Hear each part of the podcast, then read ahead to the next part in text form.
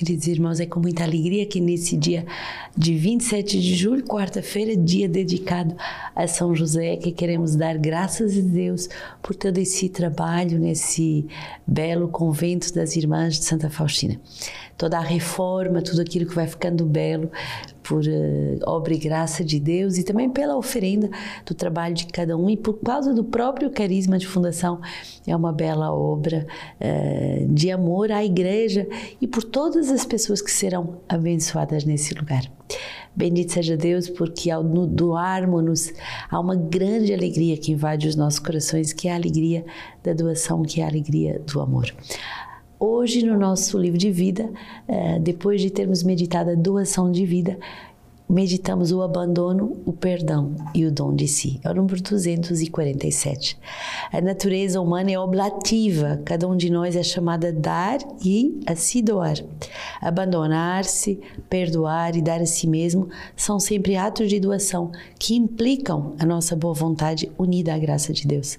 Muitas vezes é o primeiro passo que conta e vemos em seguida a graça de Deus voar ao nosso socorro para desenvolver em nossa vida esse caminho de caridade. Cada ato de doação e oblação que fazemos só vem pela ajuda da graça. Que possuis que não tens recebido? E se recebeste, porque verias de te ensurbecer como se não o tivesses recebido. Então, de verdade, depois de nos doarmos, uh, entramos nessa escola do abandono, também no perdão. Uh, perdão é um dom para além do dom.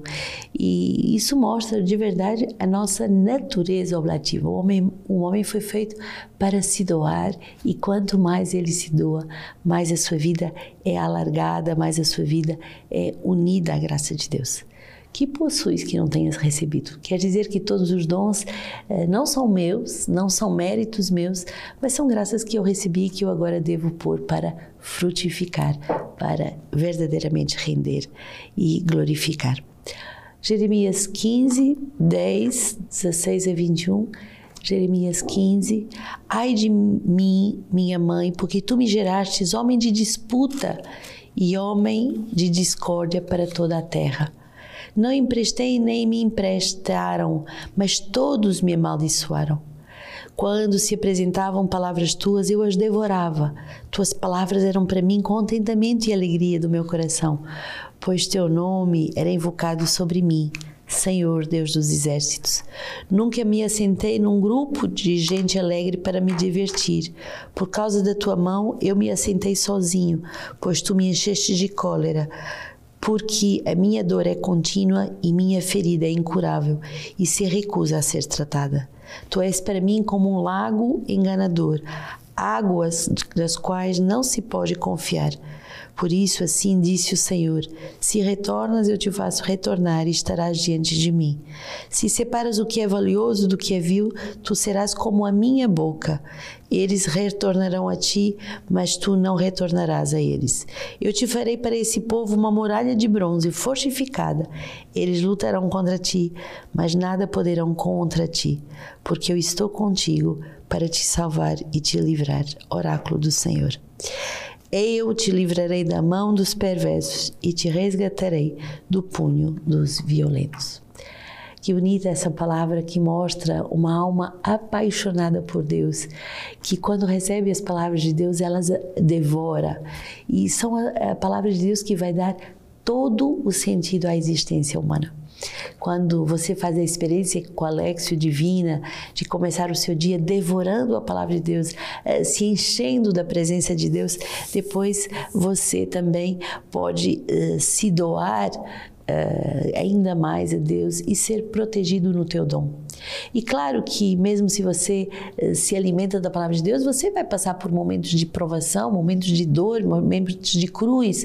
Claro, devemos nos preparar todo dia para acolher o crucificado, para acolher Jesus que bate à nossa porta e que nos permite alguns sofrimentos para vivermos mais e mais unido a Ele. Mas mesmo se às vezes podemos dizer, mas essa minha dor é incurável, mas essa minha dor essa minha dor, uh, essa minha ferida parece não ter fim. O Senhor quer é fazer de nós um povo firme, um povo que anuncia a sua palavra. Bonito perceber que somos chamados a nos tornar boca de Deus. Começando o nosso dia nos enchendo com a palavra de Deus, podemos não só uh, perceber que somos vulneráveis, mas também que na nossa vulnerabilidade aceite e visitada pela palavra, vamos nos tornar muralhas firmes, fortes, inabaláveis, por, porque Deus quer fazer de nós arautos do seu evangelho eu te livrarei da mão dos perversos. O Senhor promete para quem devora as suas palavras essas graças de firmeza, de fecundidade, mas também de proteção espiritual. Salmo 58, Deus meu, livra-me dos meus inimigos, protege-me dos meus agressores, livra-me dos malfeitores, salva-me dos homens sanguinários. Pois eles, espreitando minha vida, os poderosos se reúnem contra mim, sem eu ter transgredido ao pecado, diz o Senhor, sem nenhuma culpa. Ó oh, força minha, eu olho para ti. Sim, Deus é minha fortaleza.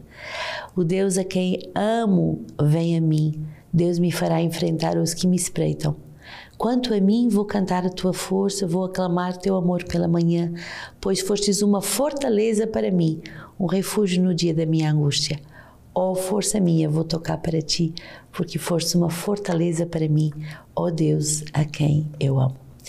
Esse Salmo 58 é tão belo, tão belo. Deus, uh, ó oh, força minha, eu olho para ti o Deus a quem eu amo vem a mim. Que bonito perceber que ao longo do dia é o Deus que amamos que vem ao nosso encontro e que às vezes vem como esse Deus humilhado, esse Deus crucificado, esse Deus uh, abandonado, mas que bate à nossa porta e que quer entrar no, no, nosso coração, ser refúgio na nossa angústia, mas também nos fortalecer. Oh, força minha, eu olho para ti. Oh, Deus a quem amo, ele vem a mim. Que seja assim esse dia vivido nessa presença, nessa consciência que é Deus que bate à nossa porta, que é Deus que vem a nós. E hoje o Evangelho, Mateus 13, o reino dos céus é semelhante a um tesouro escondido no campo. Um homem o acha e torna a esconder, e a sua alegria vai e vende tudo o que possui e compra aquele campo. O reino dos céus é ainda semelhante a um negociante que anda em busca de pérolas finas. Ao achar uma pérola de grande valor, vai, vende tudo o que possui e a compra. Bonito perceber que quando fazemos a experiência de uma vocação, é isso que fazemos. Por causa daquela uh, daquela descoberta vocacional, por causa da descoberta do amor a Deus, por causa do relacionamento de união com Deus, estamos prontos a vender tudo. Uh, e esse tudo é o nada face ao grande tudo que é o próprio Deus. Doar a sua vida, doar-se por inteiro, é ter descoberto essa pérola no campo e por isso, por causa da pérola, desse tesouro escondido, estamos prontos a deixar tudo. Uh, buscamos Uh, coisas de valor, mas quando encontramos a pérola fina do reino dos céus, percebemos que nada tem valor com isso. Hoje, das, das de São Cirilo de Jerusalém, do século IV, um bispo que vai nos falar do mistério da igreja e vai dizer uma coisa tão bonita. Igreja, isto é convocação, quer dizer que todos somos convocados diante da porta do tabernáculo do testemunho. Ser igreja é sermos todos convocados diante da porta do tabernáculo do testemunho. O Deus é nossa testemunha e nós somos sua testemunha. E todos juntos, convocados, convocados diante da sua porta, podemos fazer a experiência de ser igreja una, santa, católica. Que Deus abençoe também o nosso povo do Canadá, que nesse tempo tão bonito é visitado pelo Santo Padre e que recebe tantas graças de cura, tantas graças de fortaleza interior, tantas graças de aceitar as feridas que pareciam incuráveis e finalmente uh, são visitadas pela palavra. Que o Senhor nos abençoe e abençoe toda a nossa família espiritual, Ele que é Pai, Filho e Espírito Santo.